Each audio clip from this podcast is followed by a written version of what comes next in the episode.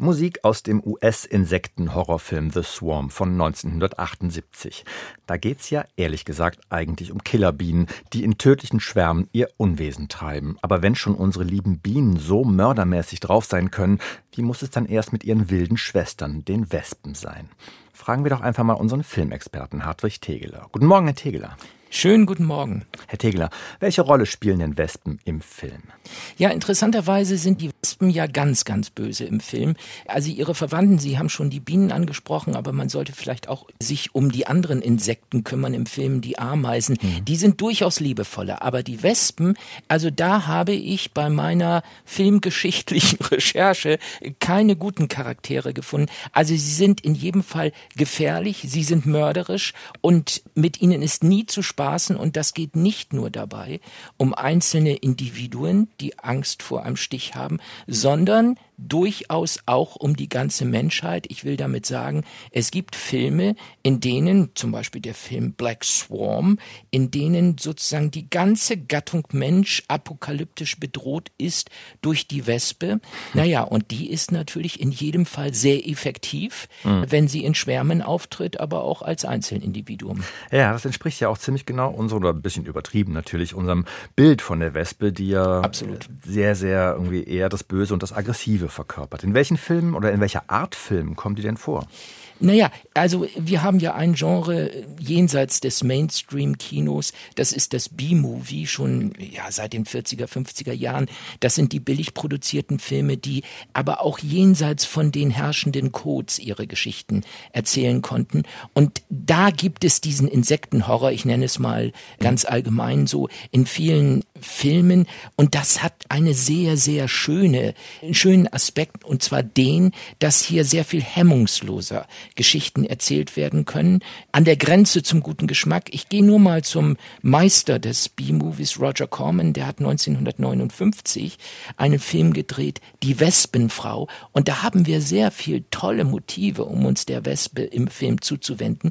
Stichwort, eine älter werdende Frau will nicht alt werden und lässt sich von einem natürlich skurrilen Wissenschaftler, Mad Scientist, natürlich Wespengift injizieren und wird auf einmal jung, aber so wie die Moral von der Geschichte es natürlich uns erzählen muss, wird dieses Mittel dann zum tödlichen Mittel, insofern als sie sich in eine Wespe verwandelt.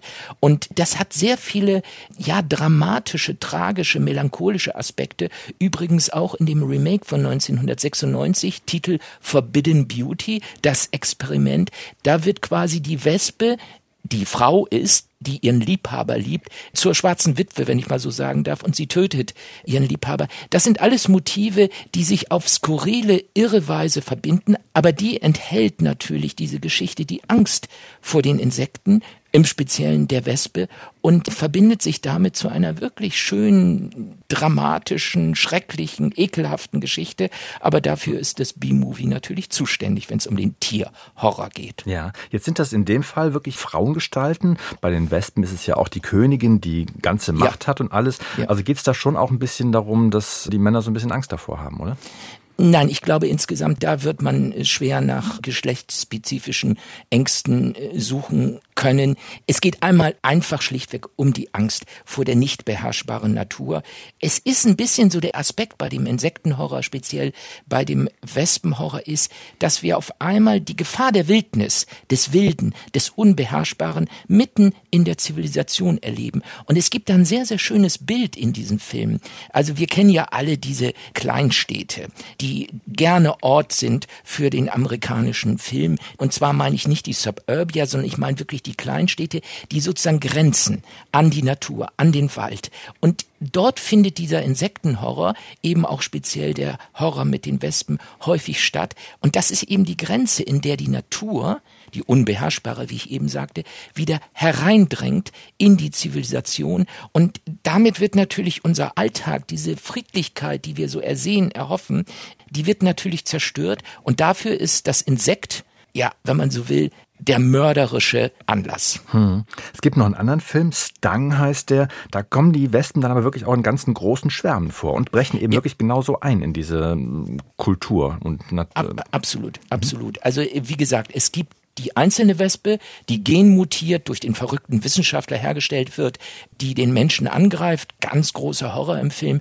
Aber dann, häufig auch in Kombination, gibt es den Wespenschwarm, der kommt und gegenüber dem gibt es eben kein Entrinnen und das ist natürlich großes Kino, wo, wo dieses Sums, wo sie kommen. Und ja, da muss man wirklich nüchtern sagen, was ihnen im Sommer immer in dem Sommerloch erzählt wird, dem richtigen Verhalten gegenüber einem Westenangriff, nämlich ruhig bleiben, nicht mit den Händen wedeln. Das ist natürlich vollkommen vorbei. Da nehmen sie nur noch die Beine in die Hand und schaffen es natürlich im B-Movie nicht zu entkommen. Ja, ja, da werden auch, ich habe ein paar Szenen mir angeschaut, ähm, das sind dann Riesenwesten, die dann da auch Absolut. rumschwirren halt und die werden dann zerklatscht und, und dann ist das nur so eine Schwabbelmasse, die dann irgendwie halt sozusagen auch den Leuten ist. Also es ist wirklich echt ein Umgehen auch mit ganz komischen Konsistenzen und allem. Also so, ja, ja, ja. das sind natürlich die kleinen Wespen und die normalen Wespen. Man darf eine Sache nicht vergessen, wenn Sie die anderen Monster, also ich meine jetzt nicht die exakten Tiermonster im Film sehen,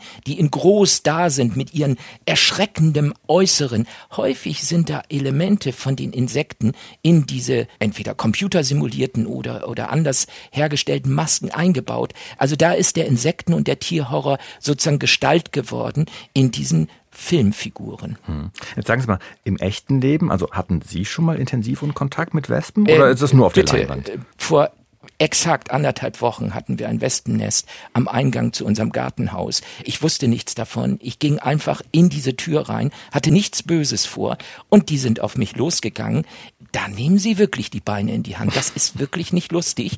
Und da gibt's dann auch kein äh, sozusagen dramatisches Surren, sondern sie haben einfach, irgendjemand schwirrt um ihren Kopf rum. Und natürlich habe ich die Hand genommen und weggeschlagen und bin dann äh, wirklich gerannt. Und das ist alles andere als komisch. Die sind inzwischen verschwunden übrigens.